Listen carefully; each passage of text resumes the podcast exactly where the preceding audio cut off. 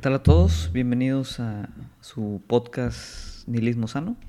Mi nombre es Federico Compeán y el día de hoy eh, vamos a estar hablando de un tema breve, ¿no? Eh, que podríamos irnos a mucha complejidad, pero bueno, la idea es solamente pues explicar lo, lo, más básico y tal vez tratar de eliminar algunas confusiones que hay con los términos relacionados con socialismo, comunismo y marxismo. La inspiración de este video viene porque, bueno, esto es algo que me preguntan eh, más o menos de, forma seguida. Y es claro que ahorita está, pues digamos, de moda, ¿no? De moda tanto con la gente que se identifica o comienza a identificarse con alguna de estas corrientes eh, políticas, ideológicas, filosóficas, así como también está muy de moda con la gente que no tiene ni idea ¿no? de qué significa ser socialista, qué significa ser comunista, qué significa el marxismo.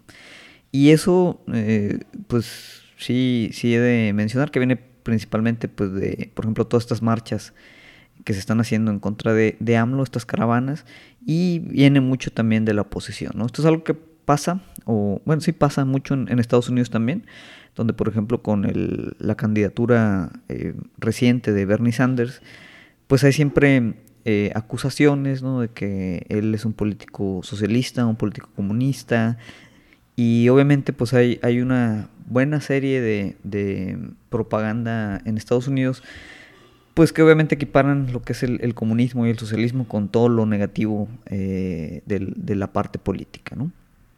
Algo similar pasa aquí en México también, ahora con, con AMLO quien muchos eh, no irónicamente lo definen o lo identifican con la parte socialista, la parte comunista. Hay incluso teorías de conspiración, que, él tiene asesores extranjeros de Venezuela, que existe este, eh, esta unidad de, pensadores, que es el, el, Foro de Sao Paulo, ¿no? que tienen la agenda de instaurar eh, el marxismo, eh, el comunismo, el, marxismo-leninismo, etcétera, etcétera, en toda Latinoamérica. Bueno, hay una serie de, de confusiones y mezclas eh, ideológicas conspiratorias muy, muy simpáticas.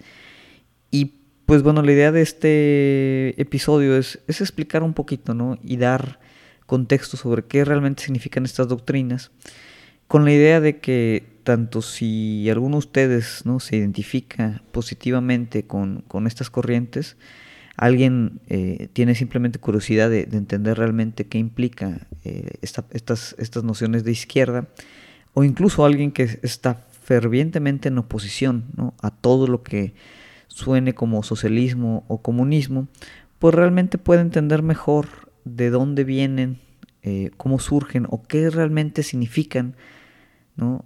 Eh, cada una de ellas, ¿no? ¿De qué hablamos cuando hablamos de socialismo? ¿De qué hablamos cuando hablamos de comunismo? ¿De qué hablamos cuando hablamos de, de marxismo? ¿no? Entonces, eh, esto es lo que vamos a estar platicando.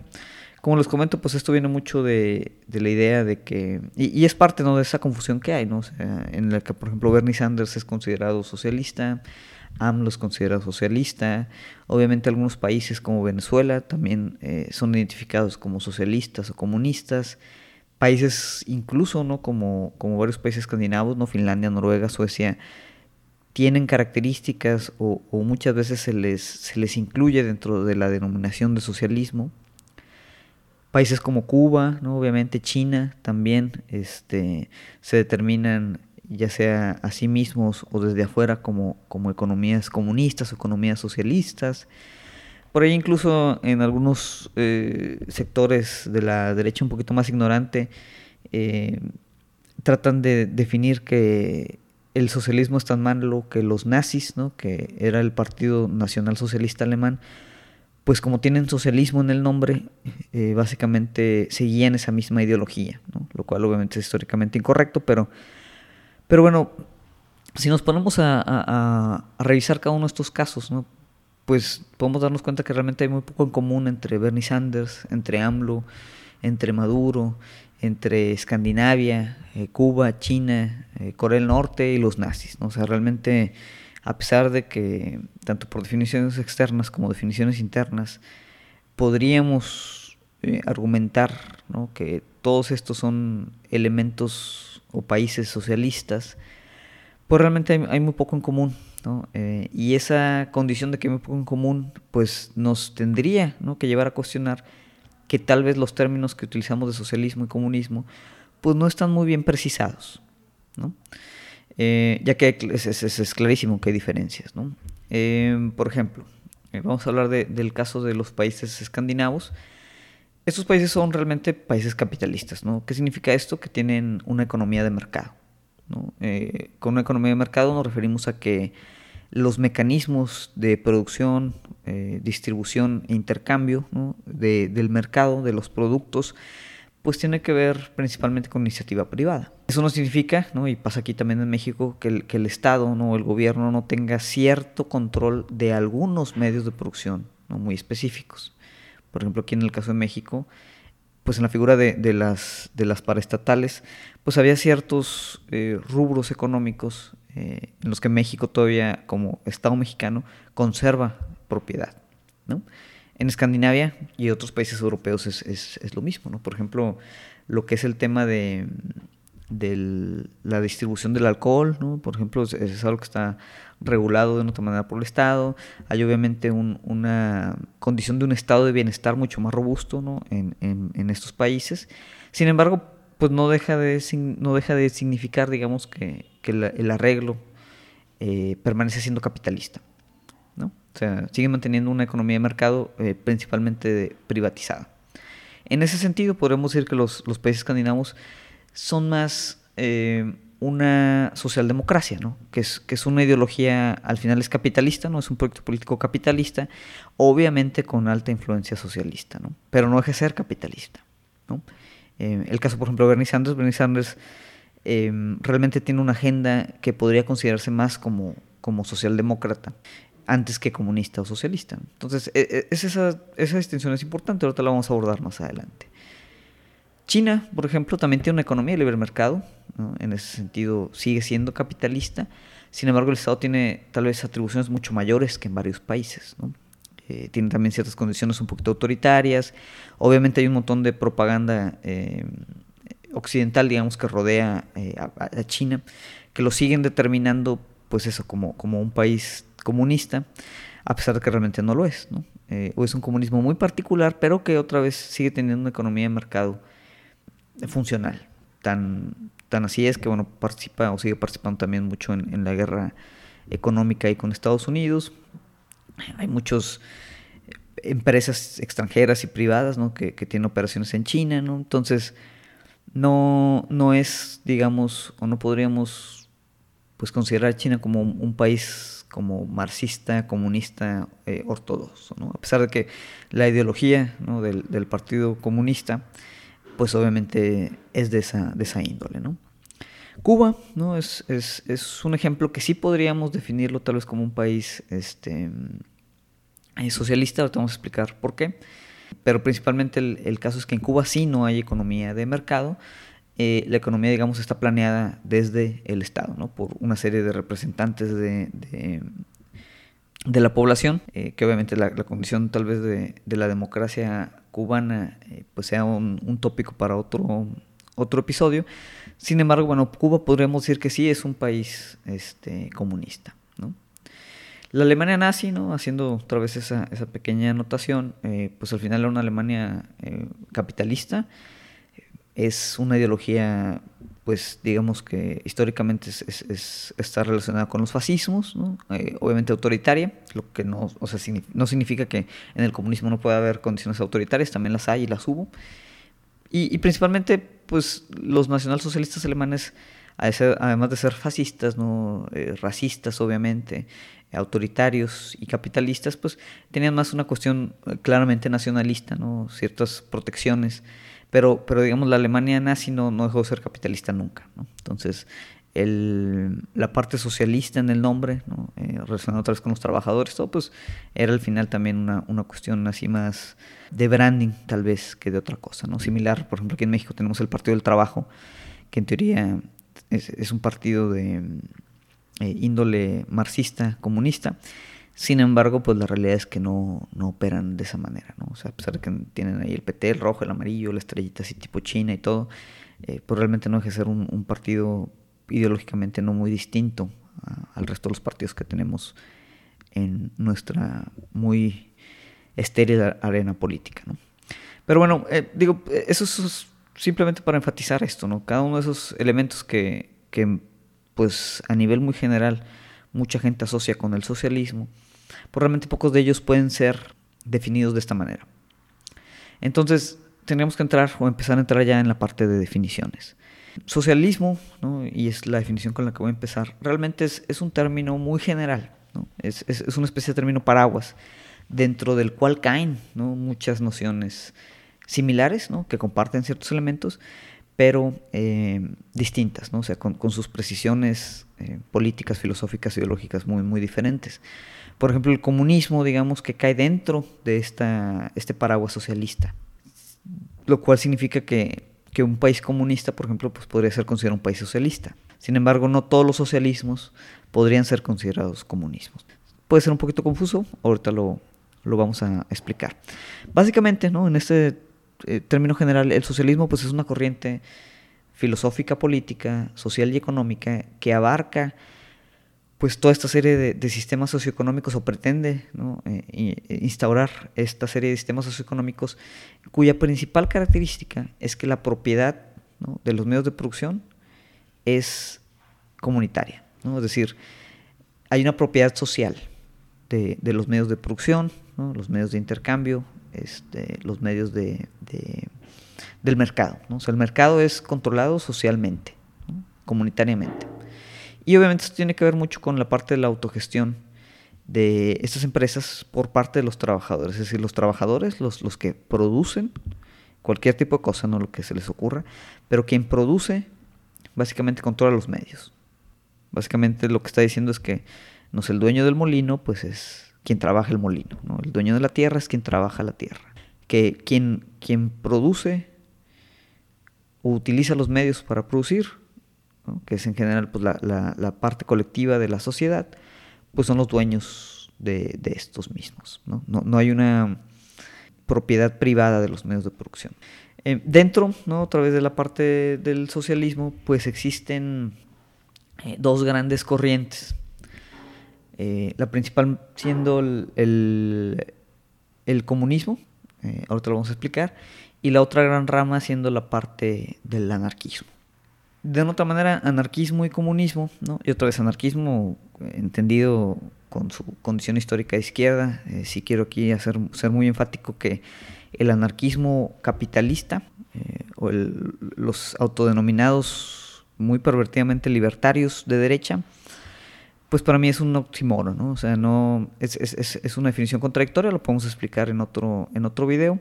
Pero bueno, aquí cuando hablamos de anarquismo no hablamos de pues todos estos cuates medio zafados de un tornillo en Estados Unidos que no quieren usar una máscara en tiempos de pandemia porque se violan sus derechos. Eh, aquí lo que estamos analizando es pues el anarquismo como es en todos lados fuera de Estados Unidos popularmente conocido como una ideología de izquierda. Entonces, en ese sentido, el comunismo y el anarquismo pues son tipos de socialismo. Entonces vamos a hablar un poquito más de ellos específicamente el comunismo, que es el que tal vez más se utiliza este, de forma eh, peyorativa. El anarquismo también eh, es, es, una corriente también muy interesante, da para un video, eh, perdón, un, un, episodio aparte, ¿no? entonces aquí pues simplemente la, la voy a equiparar con el comunismo de manera muy breve, pero no nos vamos a meter en todos los detalles que hay dentro de la parte del anarquismo, ¿no? que es muy muy interesante. Pero bueno, la parte del comunismo lo podremos identificar, así como una definición muy de libro de texto, como un, pues una ideología que pretende instalar un sistema político eh, o un modo de organización socioeconómica que es caracterizado por la propiedad en común de los medios de producción, que es lo mismo que el socialismo en esa parte, pero el comunismo específicamente dice que su objetivo final es llegar a una sociedad en la que no existan ni clases sociales, ni dinero, ni Estado. Eso es muy, muy importante.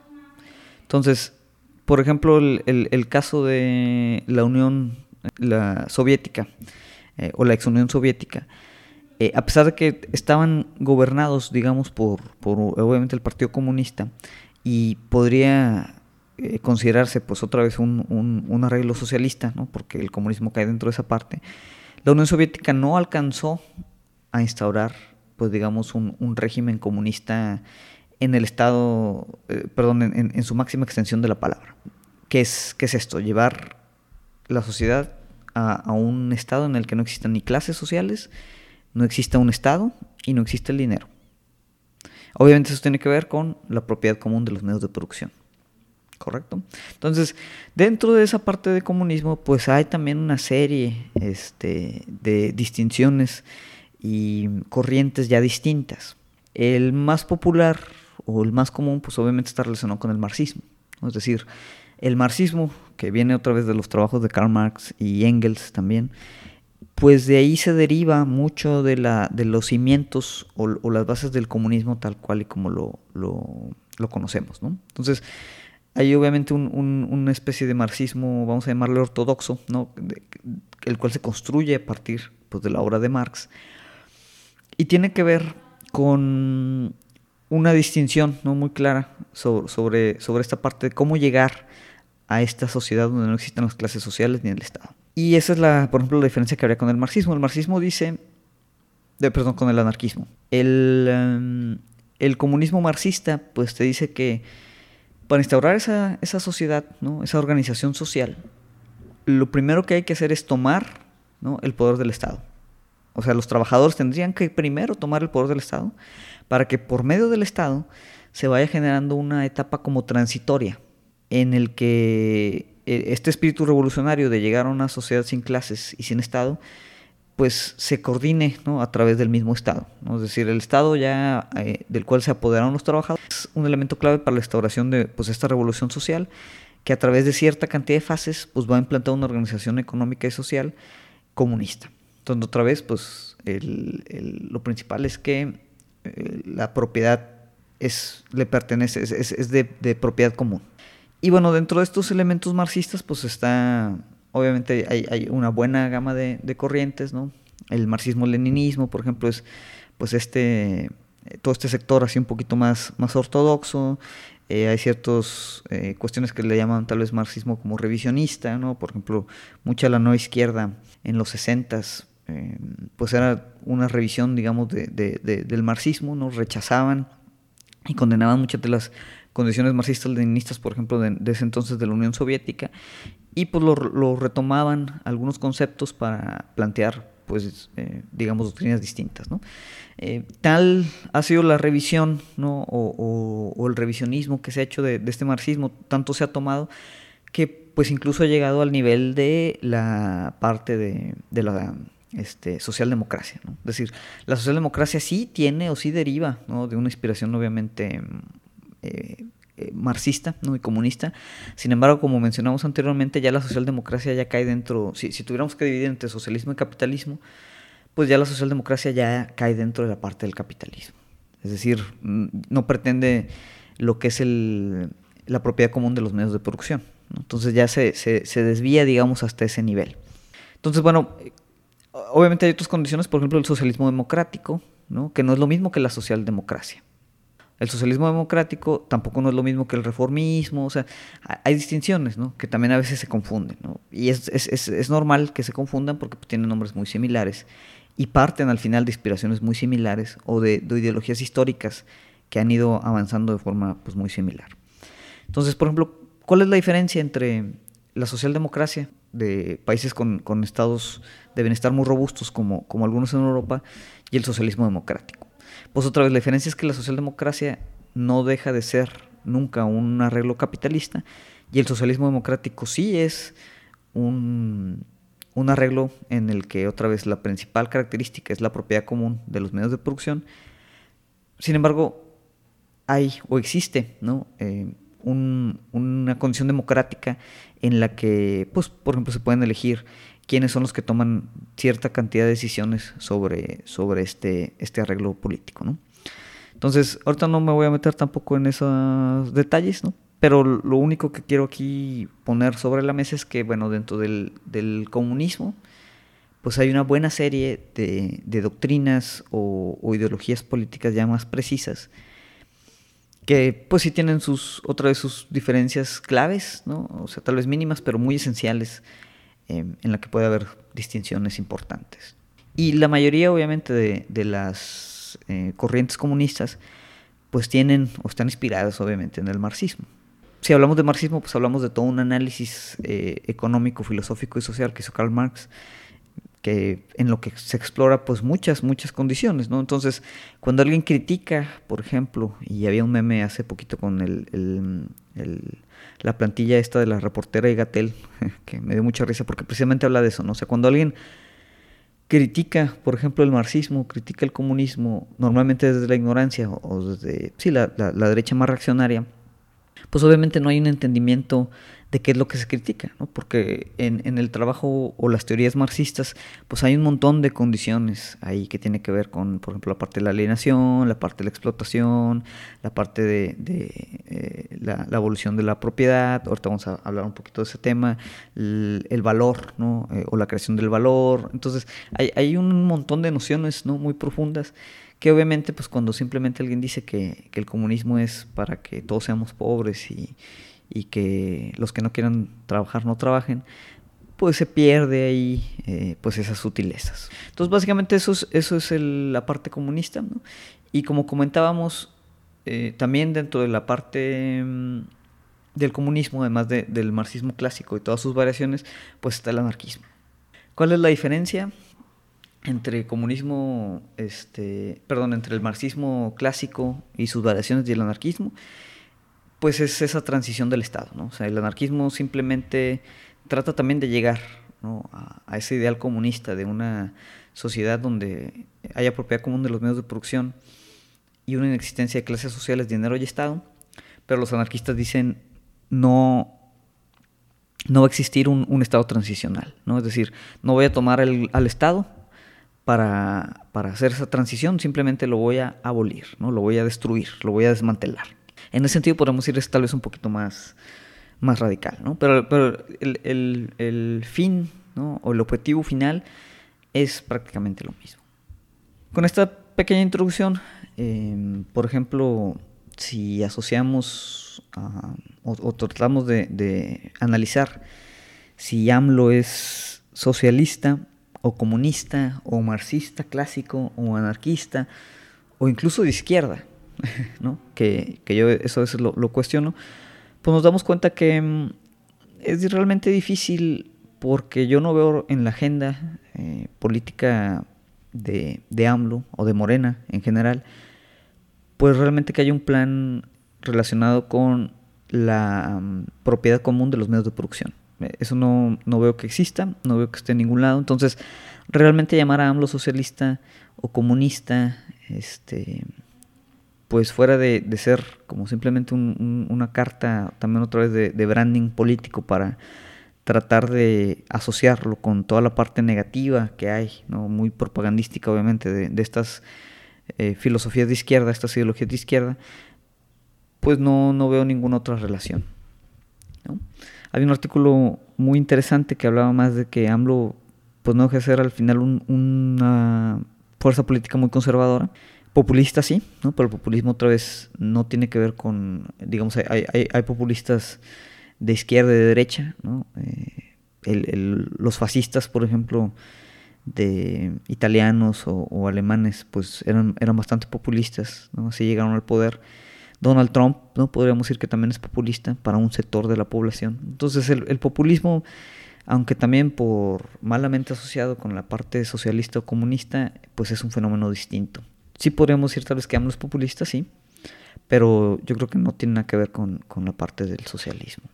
Y, creo que es importante, ¿no? es importante poder identificar esa cuestión, porque pues de otra manera, tanto si estamos a favor o en contra, ¿no? Eh, pues es, es, muy pertinente tener claro sobre qué estamos a favor y sobre qué estamos en contra. ¿no?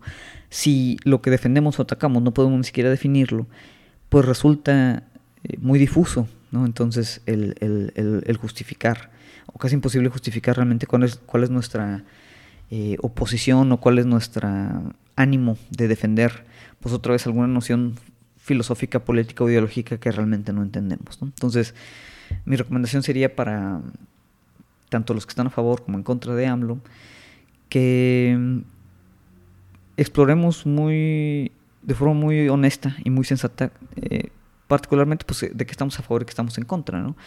Porque obviamente hay una condición de debate muy pobre, eh, principalmente en las redes sociales, que se genera también pues de una industria de los medios de comunicación que simplemente todos los días nos bombardean con basura, basura y, y, contenido mediático y político muy, muy estéril, de forma que hace muy complicado hacer un, un, debate. Y no un debate, no, incluso un diálogo en el que realmente podamos analizar cuál es la condición eh, política de lo que nos, nos genera ruido ¿no? y, y de lo que pues estamos a favor.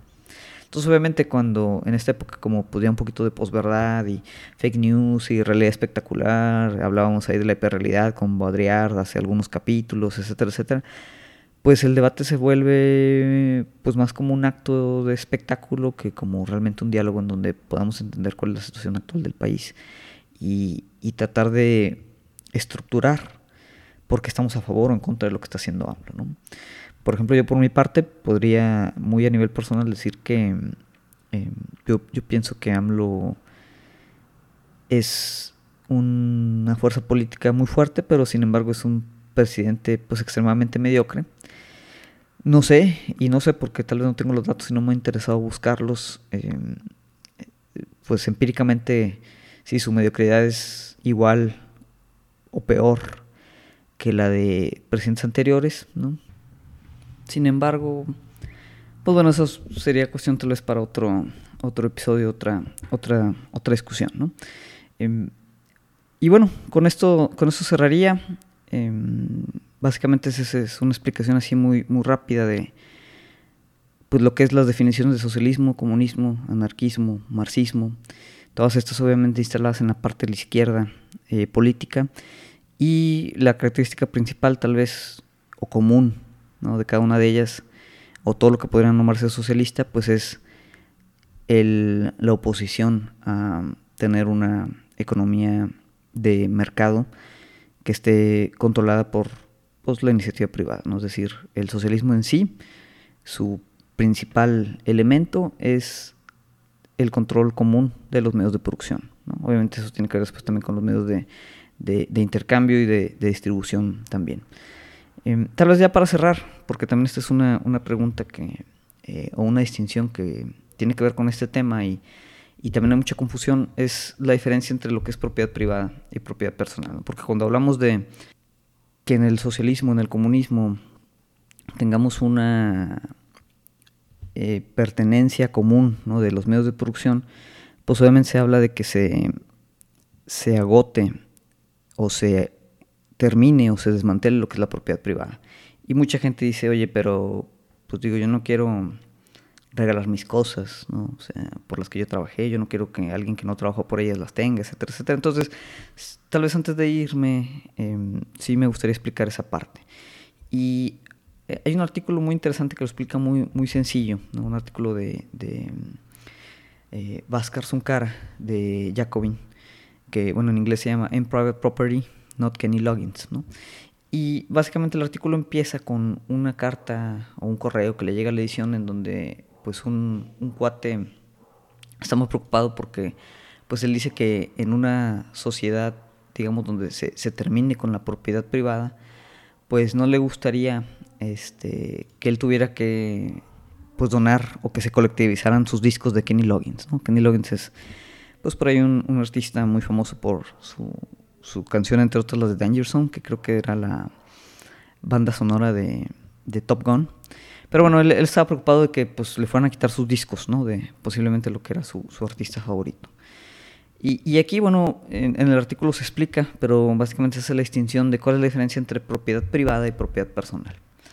De forma que los discos, por ejemplo, ¿no? serían propiedad personal. Propiedad personal es toda esa propiedad, todas esas cosas que nos pertenecen a nosotros que están diseñadas para un consumo individual. ¿no? Por ejemplo, hay, hay un, un, meme, un rebane muy este, típico cuando se habla del anarquismo, que pues se habla de que en, el anarquismo tendrías que dar todo, incluso tu cepillo de dientes, ¿no?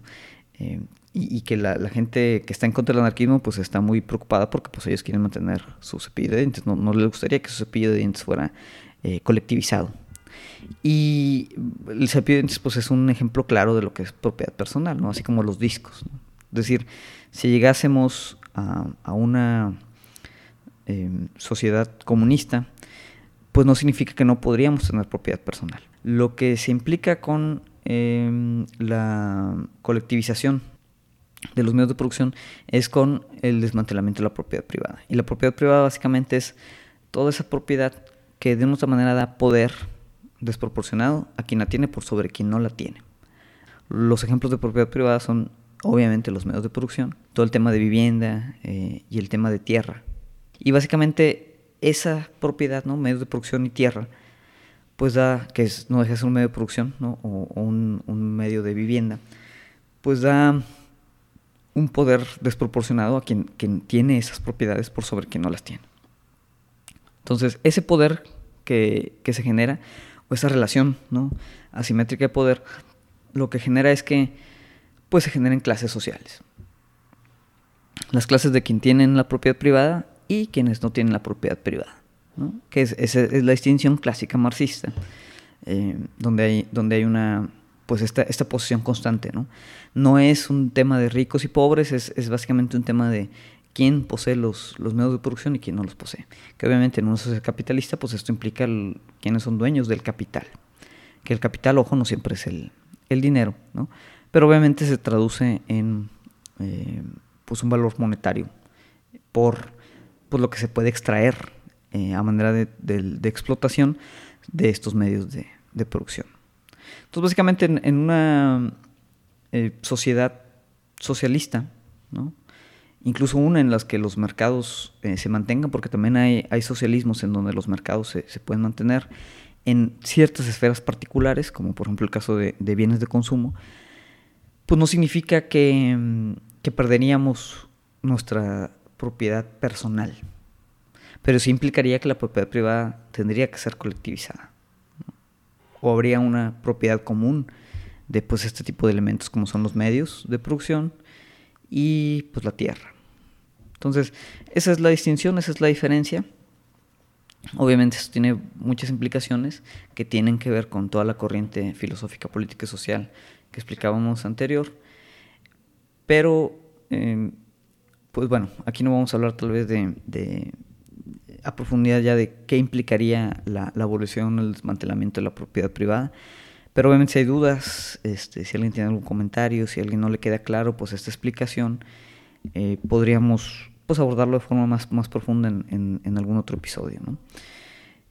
Y ya para cerrar, simplemente quiero mencionar cómo eh, pues en toda esta mm, gama de explicaciones que hicimos, en ningún momento el marxismo, el comunismo, el socialismo habla de igualdad de condiciones económicas, que es algo que normalmente se critica. ¿no? Dicen, no, pues que en el socialismo todos vamos a ser igualmente pobres. Sin embargo, esa condición eh, medio espectral de la parte de igualdad no está o no, no forma parte De, como el núcleo de la ideología socialista o comunista. ¿no? O sea, el núcleo otra vez, para cerrar, es la propiedad colectiva de los medios de producción, o el desmantelamiento de la propiedad privada, que ya vimos que no tiene que ver con el desmantelamiento de toda la propiedad personal.